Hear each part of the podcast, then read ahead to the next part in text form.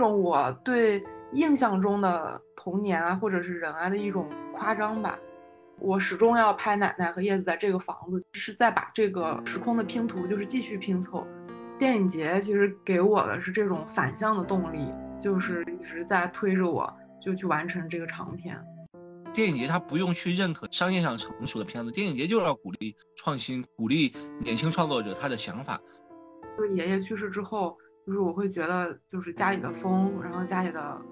一些光线，然后一些影子，一些光斑，就是那些都还是爷爷的化身。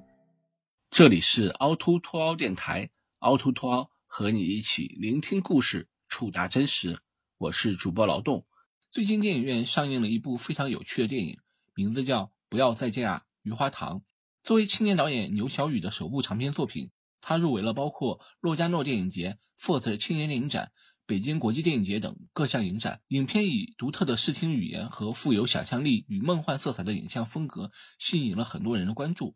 我们专访了牛小雨导演。听他讲述从第一部剧情长片制作的过程，以及关于童年、关于余花堂的林林总总。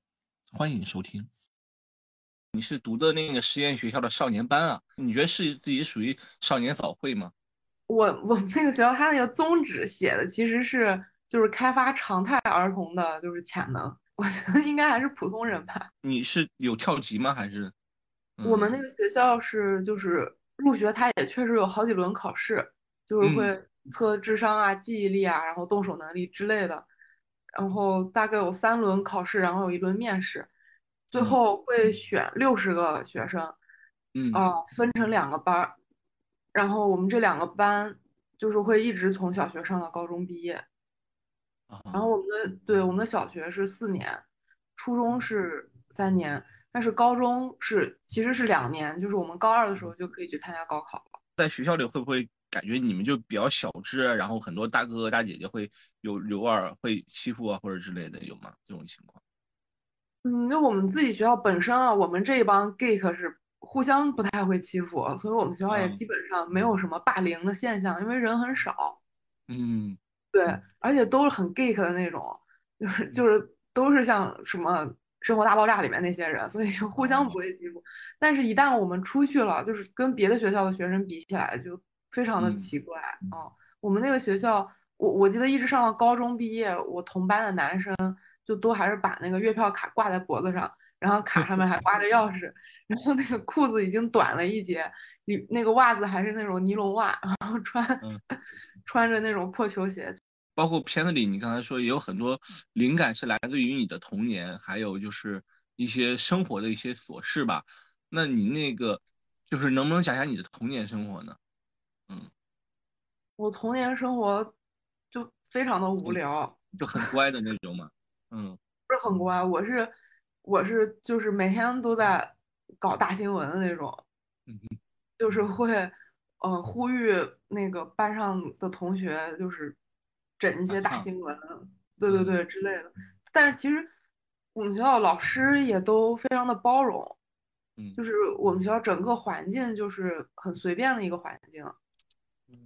哦，就上课的时候可以随便吃东西、上厕所，或者因为人少比较好管理。因为我成绩很差，其实就是我是我们那个天才班的倒数第一名，就是吊车尾的，然后永远就是在影响其他的同学，是一个害群之马。然后我又特别爱搞一些帮派活动，就是像叶子啊，还有我那个女医生，就是年轻的奶奶，就是还有我们很一帮朋友就会。搞一些小团体，然后做一些集体的事情，比如说一起追男孩儿，或者，嗯，或者一起就是上课的时候传一个巨大的纸条，就像聊天室一样。嗯，就大家在共创是吗？一起写那纸条。对。然后或者就是一起就是排一个剧，嗯，或者就是一起搞一个组合，做一个表演什么之类的，就是搞这些事情。那里面那个音乐剧的灵感也是你小时候参加文艺演出的那种经历的影子吗？对对，很多是那些。我小的时候那种六一儿童节的元旦呃文艺汇演，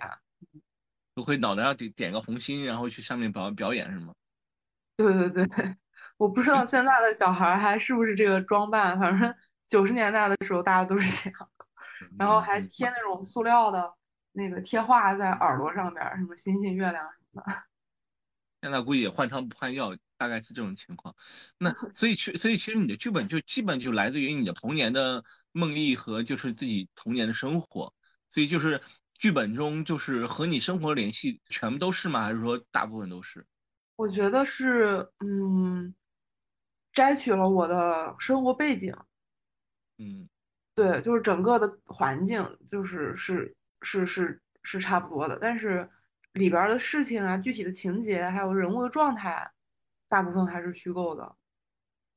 嗯，或者是一种我对印象中的童年啊，或者是人啊的一种夸张吧。刚才也讲到叶子是你同学嘛，就是他在演的时候，他会不会就是进入的比较快？因为这个拍摄的环境和他之前的生活环境有关系。非职业演员在表演的时候，你有指导他多吗？还是说就让他自由发挥啊？嗯，其实叶子就之前演那两部短片，就是表演的状况都非常的糟糕，就根本没有表演，连台词都说不全的那种。嗯，对，但我就是一直相信他是有这个表演天赋的。然后，所以到余华堂其实是做了非常多的准备，让叶子，呃，因为他是素人，他就是也不习惯镜头，所以呃，在进组之前的一个月。就我让他每天都要拍三十张自拍，然后发给我。就，对他其实是一个很害羞的人，他也不自拍，他平时也，对他他也不喜欢，对不喜欢表演，就拍三十张自拍，然后还要让他那个每天靠墙站一个小时，然后还要让他写叶子日记。我觉得写叶子日记这个是帮助他很快进入角色的一个事情，就是，对，让他看看完这个剧本之后。就是你可以根据这个剧本里边为你描述的情境写，然后你也可以写别的，就反正你现在就是叶子，你每天都要写日记。嗯嗯，然后大概写了一个月吧，几乎每天都写，写了一个月，然后我也检查他的作业。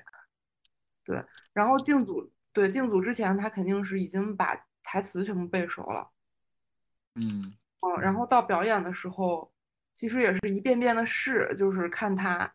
怎么样可以达到我想要的那个状态？然后更多的时候是在调节他，就是刚开始啊，更多的时候是在调节他那个呃情绪啊，然后语气啊，然后会不断的跟他描述这个情境，让他理解他现在为什么会说这些话，然后也会调整他的形体，就主要是调整他的形体。然后到了中中间和后半部分的时候，他已经可以完全进入这个表演的状态了。嗯。我想到我们上学的时候拍片，比如也也会经常喜欢找同班的同学嘛，因为确实比较熟悉嘛。你找叶子估计也是因为比较熟悉叶子。那你那但是就是你短片可以用叶子嘛，因为是你的自己创作。但是这部已经是你的第一部剧情长片了，投资成本啊，包括制作成本压力也很大。那为什么还要选叶子呢？就是有没有当时有没有比如说子健他们跟你推荐过？推荐过一些那种，比如一些文艺片的女演员，然后你你觉得不合适呢？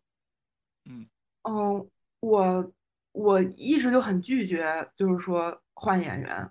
就是嗯，奶奶和叶子和这个一定要在坚持在这个房子拍摄是最开始我就认定的，这是不可能变的。然后其实大家后面也有建议过我说有没有可能奶奶换演员或者叶子换演员。就甚至也提出了一些方案，子健其实没有提过演员的方案，就是有别人给我提过，然后可能也真的能找到，我都就是都拒绝了。就是一方面是因为，哦，就是前两部短片都是叶子，就是他这个创作他其实还是有延续性的。对，就是我始终要拍奶奶和叶子在这个房子，其实就是是在把这个怎么说时空的拼图就是继续拼凑，就是。如果这个事情还是这个事情，他他不能换人的，嗯，这个是一个原因。还有一个原因是，就我小的时候跟叶子认识，就第一次见他的时候，我就我就很希望他就是可以以后当我的演员。一 个对，就是我我觉得他有这个表演天赋，而且我很喜欢他的那个形象，就是觉得是可以被拍摄的形象吧。会不会后面再拍还会用叶子？还会有叶子，叶子这个角色就只能是叶子，就是除非我拍别的人物，或者有叶子和别的人物一起，但是叶子肯定永远都在的。就刚才说到你生活的环境，就是还比较两点一线的生活，然后再想说就是合肥这个城市，因为眼中是很低调的一个城市，因为就是但实际上这些年发展的很快，比如说什么一年的 GDP 破万亿这种东西，虽然这个数字很冷冰冰，但是落实到您的生活中，会会不会发现这个城市变化的特别快？特别是您在外求学再回来，发现以前熟悉的街道啊，或者是一些。地方都发生了改变，你当时有没有这种感觉呢？有，而且感觉很很强烈，就是甚至有的时候都觉得这个城市稍微有点陌生了，就是就是疯狂的建了非常多的楼，然后高架，然后商圈，对，但是但是很好玩的就是虽然这个城市突然就是硬件上建起来了，但是人的状态没有发生过变化，就是对，是哪种状态呢？是什么状态呢？就合肥人的状态就是非常的休闲吧。嗯，呃，我想到我的童年，就是我们九十年代有座我们老家有座大楼嘛，我当时我的亲戚还在里面当经理，然后所以对那个大楼印象很深。但没想到五年前吧，那个楼就被炸掉了，重新又建了个新的楼。我自己我都觉得哇，天呐，像陪伴在周围的一个朋友突然就变了一样。那你这个雨花堂是不是也是想留给这个城市留下点什么呢？就说不定未来雨花堂可能。它会也有变化，对我也是有这个很强烈的紧迫感，而且确实我拍完之后，余华堂路灯就换了一个更亮的路灯了，然后现在湖边也有护栏了。那是不是就是好像就是，比如那些传说就慢慢淡去了，因为好像已经没有那么多秘密的感觉了，会不会？对这种神秘主义的东西特别感兴趣，雨花堂。就因为它那个就是树林很茂密嘛，就是很多犯罪分子也会躲在这些树林里面，就是经常有传闻说什么逃犯是在雨花塘边上被找到的，就是从树林里面抓出一个人，然后他戴着手铐，然后有警察把他带走什么之类，就这种画面。然后还会有很多那种就是遛鸟变态，明白，暴露狂那种。对对对，就是我们好几个，就很多女生，我们就是放学从那条路走，就是都遇到过，就是我也遇到过。嗯，对，然后然后然后也因为它有这个神秘的属性，所以很多就是那附近有很多学校，除了我们学校以外，然后那附近学校的学生就是那种风云人物，哥哥姐姐就是帅哥靓女，就很喜欢去余华堂谈恋爱，就是反正有点失落吧。毕竟我的那条路二十多年了，就将近三十年嘛。这这这这第一次看到他装护栏了，就很难受。那你们搬家了吗？还是说家就还在那里？一九年拍完这个片儿，二零年年底，就是奶奶的身体就病得非常非常重，就必须得住院治疗了。然后就是奶奶就住去医院，然后那个医院又距离我们那个老房子太远，所以慢慢慢慢的我们就不住在那个老房子了，现在就住在妈妈的家里面。你最后一次去雨花堂是什么时候呀？就说发现那装护栏的时候，哦，是今年的过年，因为我们虽然不住那个房子了，但是还经常去那个房子找东西。嗯嗯，对，就我们其实没有彻底搬走，就我们还是不舍得走，因为其实怎么说呢，就是奶奶是那个房子的主人，然后奶奶去住院之后，那个房子我们就没办法继续维持了，但是我们又不愿意真的离开那个房子，所以所有的东西都还放在那儿。只是我们的人住到另外一个空间去，然后每周几乎都会去那个房子找我们需要的东西，然后用完了我们再放回去，就还希望一直跟那个房子保持一个连接吧。有时候也会这么发现，就比如说有有个房子，比如这房子如果没有人住，这个房子就老得很快。比如我们农村的好多房子，因为就因为没有人住，突然那个你过一段时间发现它就发生很多变化，就你再去那个地方，你会。对这个房子会有一些不一样的感情吗？还是怎样？嗯，会。现在那个房子就觉得比之前更黑了。嗯，对。这黑是什么呢？就是它感觉整个光线都变暗了，就变得有点阴森了。也不是阴森，就是有点像，有点像不太真实的记忆中陌生陌生的感觉。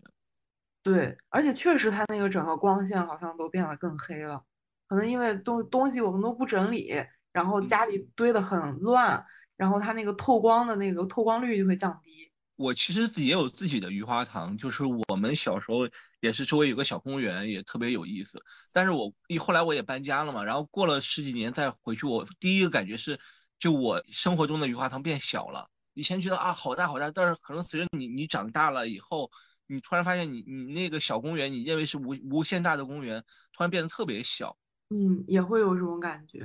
鱼花塘其实就我每次去，觉得它每次都变得更新了。一直在就是粉刷被被粉刷，或者是装路灯、护栏什么之类这些东西。但是那个在鱼花塘旁边遛弯的人，还是你一些老邻居什么的，他们会和你打招呼吗？会说：“哎，小雨又来了。”就那种感觉有吗？对，会有会有。但是但是很多老年人，就是你可能这次去他还在，下次去就就不在了。再说回到你的前作吧，谢谢导演刚才分享你的生活哈。就是再说回你到你的前作，就是你前作是《雨花堂》和《青少年意志》嘛，就这两部片子其实也入围一些电影节。然后，其实这种短片创作对你长片有没有一些帮助呢？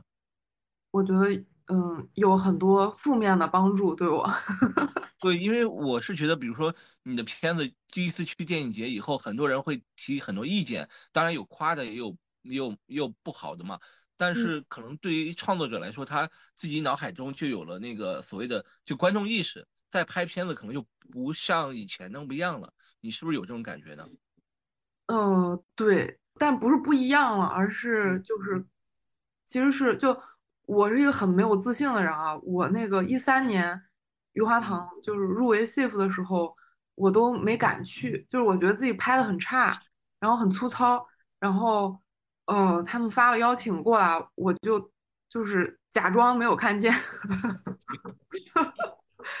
我很害怕我作品面对观众。嗯，那个时候，呃，而且我也没有觉得自己将来会是一个导演，可以持续创作。所以其实一三年拍完《余华堂》，一四年毕业之后，我没有再继续拍电影。嗯嗯，然后其实一六年开始读研，也是因为就是一五年生了一场大病，就是我腰椎的手术。然后就那一次，我才开始思考，说我将来是不是还是要继续创作。嗯，那时候已经工作了一段时间了。然后我一六年开始读研，然后也不是说就迅速的知道自己要做什么，也是因为就是爷爷去世，嗯，我突然又有了一个表达欲望吧，然后就拍了《青少年意志》，但还是就是自己拍的，就是从《余华堂青少年意志》，就是在技术上、工业上没有任何的长进。都是我一个人拿着相机又自己录音，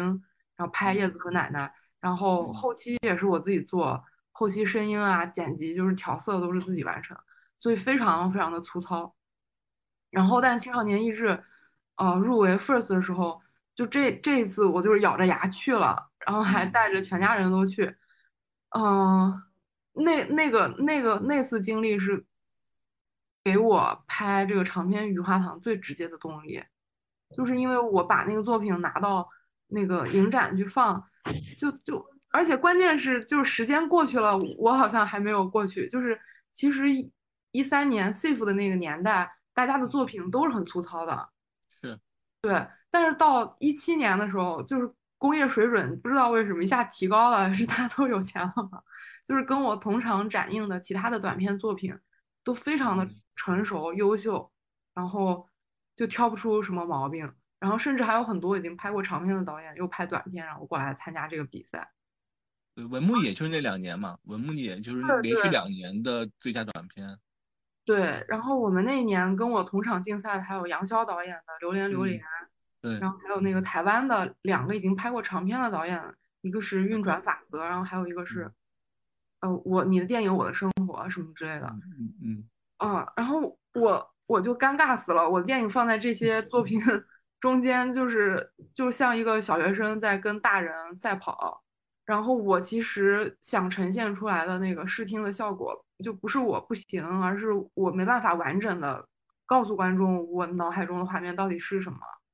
就是那种那种感觉，就是把你绑在椅子上，然后给你眼睛也蒙住，嘴也塞住，然后你还特别想讲话，你根本都没有办法从椅子上站起来，就是百口莫辩。我当时就是觉得说，我一定要就是拍一个真正的电影，就是不要让它技术上的瑕疵会影响到我和观众的交流。就是也影响到观众，就是对于我视听上的感知。嗯，就像说我们说脑和手要协同的感觉，就是你有大脑，不光有大脑，你还要在手艺上，在手手手工上还是要做的好一点。对对，所以就是电影节其实给我的是这种反向的动力，就是一直在推着我，就去完成这个长片。嗯。但是你这么想啊，人家花一百万入围，你花一千块钱入围，那谁丢人？不是他丢人吗？观众还是你厉害。观众不会考虑这些，因为我也不能苛责观众去为我着想。对，就大家就是觉得就是那个声音底噪太大了，我听不清台词，然后字幕，对字幕连黑边都没有。因为我以前看的那些中国。独立电影都是字 都是很模糊，我甚至以为字幕就是那样，特地做那样，然后观众觉得没有黑边，字幕都看不清。嗯，我以前给 Force 做过选片人嘛，纪录片单元，我印象中当时就有个片子，就是确实挺粗糙，他是讲一群北漂在北影厂扒活那种临时演员，他那导演特别惨，就拍到三分之二摄像机被人偷了，就拍在拍摄场地被人偷了，睡一觉偷了，然后他后面全是用。最后三分之一大概用用 GoPro 拍的，然后 GoPro 吧，然后是晚上拍的，就你在大荧幕的效果是什么？就雪花点比黑还多，就确实是这样。但是当时因为我也是我也是从独立电影出来的嘛，当时在选片的时候我是很坚持希望他能入选，是因为我觉得确实他他拍的这些人很贴近，就跟那个人去地下室住啊，去网吧去肯德基过夜，我觉得还挺值得鼓励的。然后就入选了，但是确实像你说的，它起了一个小反作用，就是很多观众觉得太粗糙了，导致导演会在豆瓣上跟跟人对线，后来就是，对，就是真的就是跟人对线，就说你就是，然后后来就这两年他也没有出作品，我后来我觉得这电影节是不是对他是一种伤害，因为他没有经历过这种东西，突然就谩骂的声音那么多，所以有时候也会反思这个东西。嗯。但我我还好，我还是比较理解观众骂我的，就确实你没给人上一道好菜，别人吃出头发来了，你不能怪别人。那不一定啊，就其实他确实有难能可贵之处。我翻看一下豆瓣评语，很多人都说和自己的童年故事和自己的经历很有很有共鸣。我觉得这可能特也是有一部分观众会会喜欢的。余花堂其实评价就好多了，就是因为我把这道菜做的很精细了。但是之前青少年益智的时候，就确实有些伤害吧，就是有些观众确实没有办法忽视这种技术上的瑕疵，而且其实有时候不光是技术上的瑕疵，我就是没有没有足够的钱或者没有团队的支撑，我我的那个想象就是没有办法被解放。对对对对，有些戏我就是没法拍，我只能用便宜的方式弄，然后便宜的方式你只能弄一个概念，然后别人就。没办法说，我能从你这个概念里看到你的更大的世界啊，这个也不能要求了。明白。但是电影节，我我还是那个观点，就电影节它不用去认可那种很商业上成熟的片子，电影节就是要鼓励创新，鼓励鼓励年轻创作者他的想法。所以我觉得这个东西其实也挺好的，就是我觉得。就如果没参加电影节，可能确实，包括南京那时候，真的，嗯，也很有意思，有点可惜。我我给你分享一下我的段子，就是我当时拍了部纪录长片嘛，然后南京投过没选上，然后我就很鸡贼，剪成了一个短片，改成剪成了一个纪录短片，结果 还是没选上。就是我是特别想去电影节跟别人聊天，跟别人玩的，我觉得那种可能比枯燥的创作更有意思吧。所以后来我们也做这种媒体工作。谢谢导演分享。那就是再说回到不要再加余华堂的剧本，你将自己的经历与梦境结合，但这个东西确实还蛮私人的东西。然后包括是在四个时空中间穿插剪辑，那这个会不会让剪辑师头秃啊？嗯，其实其实其实不会。哦，我们剪辑指导胡老师，我们合作的过程就非常的顺利，就他非常能理解我的创作意图。你怎么跟剪辑师去沟通，把你自己的想法传递给他，他会能接受到你的信息吗？嗯，因为我其实就是我不是那种很会跟主创沟通的人，我之前也没有就是太多跟主创沟通的那个经验嘛。我之前一直自己搞独立电影这种，然后我就所以我就只能把前期的工作做的特别的详实，就比如说剧本写的时候，它就非常非常的具体了，就是里面会有分镜，然后会有光的提示、声音的提示，然后甚至演员表演的提示，连服装的提示都有。就是跟主创沟通的时候，我也会明确的把那些什么层级、梦境，就是写的都特别清楚。嗯，拿到这个剧本的时候，就是在执行层面，大家是不会有什么问题的。嗯，啊，要是想去讨论更多的东西，我们就可以就是慢慢再去讨论别的，但是不能对执执行的这个蓝本有，呃，有呃，就是不明确的地方。所以，呃，就是除了剧本以外，我还会准备大量的那种视觉参考和影片参考，还有什么，就是所有我能准备的东西都会准备好。然后就是会有一个大的资料包发给主创们，就是包括在剪辑的时候也是，呃，我在就是跟胡老师最后一起合作之前，我自己就已经剪了三个非常完整的版本了，就是其中一个是顺着剧本的，然后还有一个是我自己发挥的一个，然后还跟另外一个，呃，其实也是剪辑指导的，跟另外一个剪辑师叫杨洋，我们又一起创作了一个方向。就是我自己觉得已经剪到我的极限了，然后我所有的意图在这这几个版本的剪辑里面都已经展示出来了，然后我就把所有的这些就是加了剪辑的这个资料包再发给胡老师。嗯，对，基本上他看完所有的资料，他已经非常了解，对对对，理解这个影片了。然后我们再讨论说我们新的方向是什么。嗯，然后大概就那个时候沟通就很轻松了。他他他大概就是最后再跟我确认一遍你想要什么，不想要什么，对，然后他就开始剪，嗯，然后很快就剪出来了一个版本，然后再根据这个版本我们再继续讨论下去。那他中间你在剪辑上会有一些反复吗？比如说之前会推翻自己之前的想法吗？还是说就之前还是按自己的那种想法走？嗯，就在每次开始剪一个版本之前，会有一个就是说我们这个版本是什么一个方向，然后基本上在后面剪的时候就会不断的深化这个方向，不会再推翻现有的这个东西了。嗯嗯，但前面比如说前面剪的那三个版本，其实都是不太一样的三个方向。嗯，对，明白。就有人也说你这片子是私影像嘛，因为完全是来自于你生活的东西。但是我们以前看的那种私影像，就是私人的那种电影，大多数现实主义的。但不要再像余华堂，它是一种我理解是一种意识流和先锋的一种风格。那当时为什么会这么做呢？就是是因为你你是学动画，我知道你是学动画专业，是不是你受就是动画那种天马行空那种教育体系跟你求学经历有关系的？对，我觉得有很大关系，因为我本科的是学动画的，然后。呃，研究生学的是实验影像，嗯，对，就是会，我们那个可能，呃，学动画也好，实验影像也好，会首先就肯定是从视觉入手，然后动画肯定是视觉入手，然后而且那个动画的世界也是开源的，它它不会受限制，嗯，然后实验影像这个专业也是它思维方式，就是说我们拿到这个影像这个媒媒介，或者说这个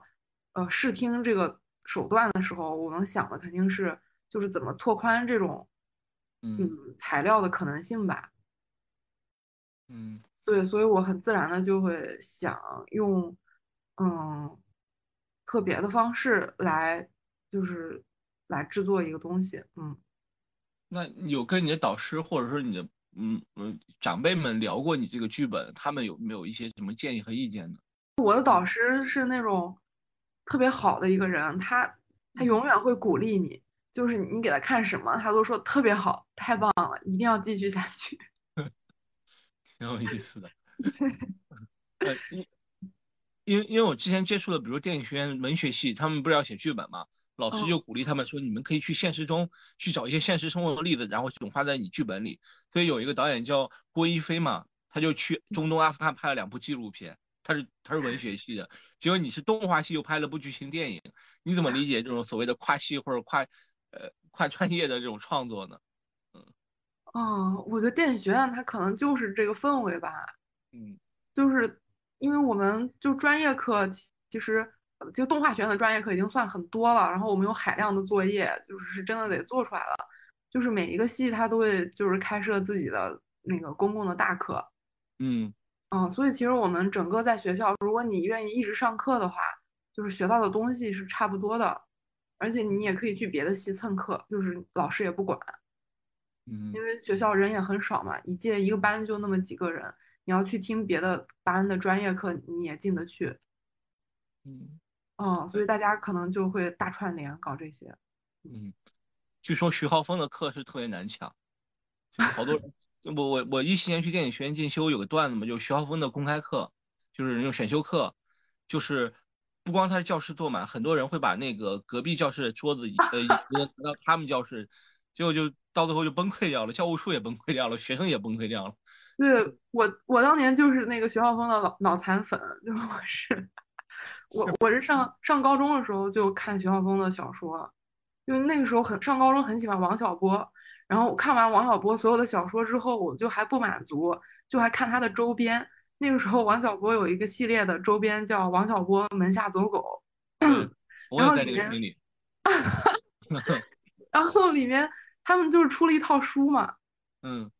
然后里面就有那个徐浩峰的作品，当时我觉得很好玩儿，他写的那个我还记得叫《处男葛布雷》，然后我就。觉得这个作者很好玩，然后发现他是一个电影学院的老师，而且那个时候他好像还刚留校吧，还是还没留校。对，然后因为我本来也正好想考电影学院，就觉得就是缘分天注定。对，然后就上学，我一零年入学，然后那个时候是徐浩峰的课渐渐火起来的一个前奏。对，然后后来就炸了，就是我必须得提前三天去占座。天。然后把我的一切生活用品都摆在那个桌上，才能不被别人挪走。嗯，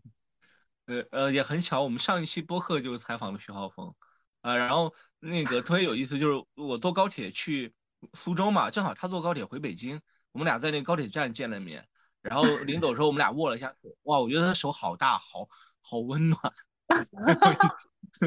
那那你会受他影响吗？这个片应该不会吧？或者？怎么样？不会吧？那你受他，你会有有一点点他的影响会在哪里？我我不是说片子嘛，或者说或者一些思考的过程，或者因为他其实也蛮和别人不一样的。嗯，对我还真觉得很奇怪，因为如果从作品上来看，我跟徐浩峰应该是没有任何关系的。对，但是就是让我完整的听了他四年的课，然后而且看了他所有的书。就我也不知道是怎么影响我的，哦，可能就文化上影响吧，因为他其实很多上课的时候，他不是说电影的内容嘛，对，就是他会说一些文化的，因为我是一个文化程度很低、不怎么看书的人，我都是在他的引导下才开始看书、学习什么的，就看那种真正的书，什么警徽堆什么的那种，就不是小说的那种书，我以前从来没有看过。少年班不要谦虚了，不 是，嗯，少年班的倒数。按理说最近应该是那个费大奇，你有关注吗？费大奇动画周。有，我也是每每年都去看了，就是掏腰包买套票的那种。对，我在想说，因为我我去年去费亚奇看了好多片子，他们其实不仅仅是动画，因为它好多，比如说它动画是和记录记录的片的形式结合，比如有一个是越南的一对一对姐姐妹嘛。就是因为越战，他们去到美国，然后姐姐去了美国，妹妹还在越南，他们俩就互相通信，然后这个就变成了一部动画片，但实际上内容内核还是一个记录的成分。就是你在费纳奇看到的片子，会不会也会想到，比如说你在做创作的时候，也是把很多的不同形式的那种创作糅杂在一起啊，在不要在亚鱼号堂里体现的。对，会会给我很大的影响。我觉得就是看这些动画短片，包括我记得有一年。我看的那个短片《夜班》，夜班，我不知道你有没有看过，就是一个其实是一个歌舞动画短片，是偶动画，偶哦木偶的那种，哦不是人偶那种。对对对对对，那个我就是直接搬过来说这是我参考片了。哇，哦对，然后还有虽然它只有可能八分钟吧，就大家也不知道我在参考什么。知道你这片子上映嘛？我觉得从拍摄到最终大荧幕呈现。其实还挺挺艰难，因为您是一九年开始筹备，到二一年是入围洛迦诺，到今年才正式上映，就这个过程其实挺漫长的，三四年的时间。所以这个里面，您认为最难的环节是哪一块呢？然后就怎么克服这个困难？嗯，就是就是这个问题，每次我的 每次我的回答都是每每一步都是最困难的那一步。嗯，然后那个克服就都是硬克服。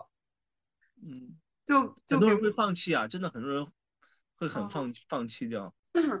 嗯，但是就是我，就比如说一九年一定要拍的时候，就是一定要拍，就是硬要拍，所以最后就是逼的家里就只能卖房子，然后亲朋好友去凑钱，然后剧组的人员就是呼朋引伴，就是稀稀拉拉的，就是都进来，就是来帮助我完成这个事情。虽然大家当时都觉得还没有准备好，嗯，但是就是硬干了这个事情，然后呃。去去，包括整个去拿龙标，然后去审查，去洛迦诺也是，就是，嗯，我们时间都很短，然后就是硬来，就是不停的去找各种办法，就是催这个进度，就是就是头铁去硬催，对，然后去洛迦诺也是硬去，根本出不去。疫情，哎，那一九年是为什么？你说必须必须一九年拍了？是三国日子吗？还 是？就其实这个也是因为奶奶嘛，就是啊，身体对一九年一九年奶奶的身体已经非常糟糕了，我们当时判断都是她活不到二零二零年。嗯，然后我就觉得说我不可能再等了，然后而且当每当我说出这个原因的时候，大家也不会再说什么了。嗯，明白。对，然后其实上映也是，就是我就是很希望奶奶就还活着的时候，她能。就是看到他自己影片，就真的在电影院卖票看的那种。因为我跟他说这就是一部电影，然后，然后我奶奶也是一个电影爱好者，她年轻的时候就很爱看电影。就是我一定要实现这件事情，所以现在就是又硬上就。那呃，就是所有所有都克服困难以后再回头看，你还觉得哪个是最困难的？最困难的是，其实还是钱吧。嗯，就是因为，嗯，毕竟就是我家真的不是那种很富裕的家庭。每当我看到一些短评里面说有钱真好的时候，我都在哭泣。他们根本不知道我每天现在在吃些什么。对，就是老干妈就饭的这种，就是，对，就是，嗯，确实家里边是。就是倾家荡产、砸锅卖铁做了一个非常重大的决定，然后而且其实最早我妈就是做这个事情的时候，她是骗我的，就是，呃，她说我找到钱了，你拍吧，然后说我说哪来的钱？她说你不要管了，你不要问了，反正我找到钱了，是老板的钱，然后我才做这个事情。其实是拍到中后段的时候，我才知道是妈妈在把自己的钱往里放。嗯，但那个时候你停不下来了，你你你只能硬着头皮继续拍下去了。然后包括拍拍都拍完了，你不继续把它做完吗？但是一路上都还是要再往里继续花钱，然后这个压力就是始终我都没有办法消解。嗯，嗯，但但最后还是结果是很好，包括 Force 你也得到了一种关注啊，包括香奈儿的对于女性的那种 一种关注。对，希望呃，希望以后有一种关注，现在是一种立场啊，一种立场，一种 立场，一种关注是嘎大的。好好，有可能，有可能下一步，下一步，一种立场也很好。嗯，我觉得还是你的你的努力确实被很多人看到了，因为确实我生活中有很多就是他只会想他不做的这种事儿也挺多。我自己经历确实是这样，我我当时大四我快拍毕业作品的时候，然后我爸当时嗯内退。就是一个月工资就不要下岗，我就内退，就是可以发个基本工资，让你自谋生路。然后当时就是买一台摄像机嘛，也是大几千块钱，我我爸就给我买了。然后我说，那你你怎么要花这么多钱？你没有考虑过？他说，就是因为你要学习嘛，就就支持你嘛。我觉得这个确实让人感觉到，就是不是多少钱，但是确实觉得就父母的支持是最大的后盾嘛，因为这其实是你的一个一个无后顾之忧嘛，因为。比如同龄人可能一直在催你，比如结婚买房，但是还有人去支持你的梦想，我觉得这个其实确实挺难挺难的。嗯，对，那对，嗯，对，刚那就是其实包括不要在下雨花堂期里面还有很多，虽然就是说时空错乱，其实也是我理解是对于你对死亡和记忆的一些一些解读吧。对对。对，那在你影像里是如何让逝去的人返回呢？因为包括什么二零一三、二零二、二零一九这样的一些数字，嗯，让逝去的人返返回来。对对对对，就是或者说一些记忆嘛，因为里面好多人突然就告诉你，这个人其实已经不在了，但是他就在影像里呈现那种，嗯嗯，你说这个技术表达，还是说这个设想，这个想法？设想，设想，设想。哦，对，嗯嗯，其实嗯，怎么讲，就是我就是一直还是觉得就是这样，就是比如说，就是我之前也有分享过，说就是爷爷去世之后，就是我会觉得就是家里的风，然后家里的。一些光线，然后一些影子，一些光斑，就是那些都还是爷爷的化身，就是他以呃，可能某种宇宙宇宙能量或者宇宙生命的方式，就是继续陪伴着我，就是他还环绕在这个屋子里面。对，就是我我始终还是相信是是这样子的。然后就是在我自己的概念里面，我也不相信就是时间是线性的，我觉得。时间是线性的这件事情是一个就是便于管理 的的的一个一个一个需就是人类生活就是我们需要在一起就是共同做一些事情，所以我们需要一个标尺，然后所以我们发明了时间，然后我们就是需要理解这个三维的我们肉眼可见的这个世界，所以我们把它用这样的方式去解释，然后让大家都可以接受这个呃看起来好像是稳定的现实。对，但是我相信，我不相信，就是真的就是这样，就是肯定还有更高维度的可能性，或者在我们的意识世界里，或者在我们肉眼不可见的世界里，就是当我们打开了这个意识的开关之后，我们就可以获得真正的自由，就是不用被限制在这种有限的生命和三维世界的这种，嗯，就是悲凉当中吧。所以我就是相信时间，就是过去的时间和现在的时间和未来可能是同时存在的。就是爷爷不是说他走了就是再也没有了，他在过去存在，他就还存在于现在。所以他那个时间是一种团块状的混沌的状态，就是像一个切片，就是我们把这一片，比如说面包也好，或者切片切下来的时候，你看到上面所有东西，就是同时可以看到上面所有的东西。所以在影片里面，就是也有呃叶子想象出来的人，然后也有呃叶子记忆中的他小的时候和爷爷在一起的那个形象，然后甚至还有叶子都没有见过的爷爷奶奶年轻时候的样子，就是奶奶还没有开始生自己的第一个孩子，就是更早之前的过去。然后他还有未来，就是我们其实最后一场奶奶醒来的戏，奶奶是在三三三三年醒来。对，对，然后就是这些所有的东西，我都把它就是搅碎，然后织在一起。就是呈现出雨花堂这么一个作品，所以我就是希望用这个东西来呈现出这种同时存在的概念，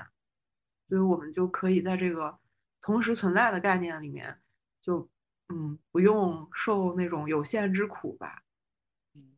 嗯，对，就像他们说电影是把人的生命延长三倍嘛，而且我觉得电影确实是一个很好的表现形式，能够把这个东西给呈现出来。疫情这种情况下，能够电影上映其实一种胜利了。然后就希望能够让更多人看到，能让更多人在影院里感受到这种情绪在里面吧。因为毕竟每个人都会有自己的童年记忆，每个人都有自己的长辈和自己在一起的美好时光，这样子。是的，是的。好，嗯，好，谢谢导演，我们的采访结束，谢谢你接受凹凸镜的采访。嗯，好，谢谢老公，谢谢，哎，保持联系，拜拜。好，拜拜，哎。这里是凹凸凸凹电台。大家可以在网易云音乐、喜马拉雅、小宇宙、苹果 Podcast、汽水儿、蜻蜓 FM 收听。同时，欢迎加入凹凸凸凹听友群，请在公号凹凸镜 DOC 下留言。听友，欢迎大家在听友群里一起讨论播客内外的故事。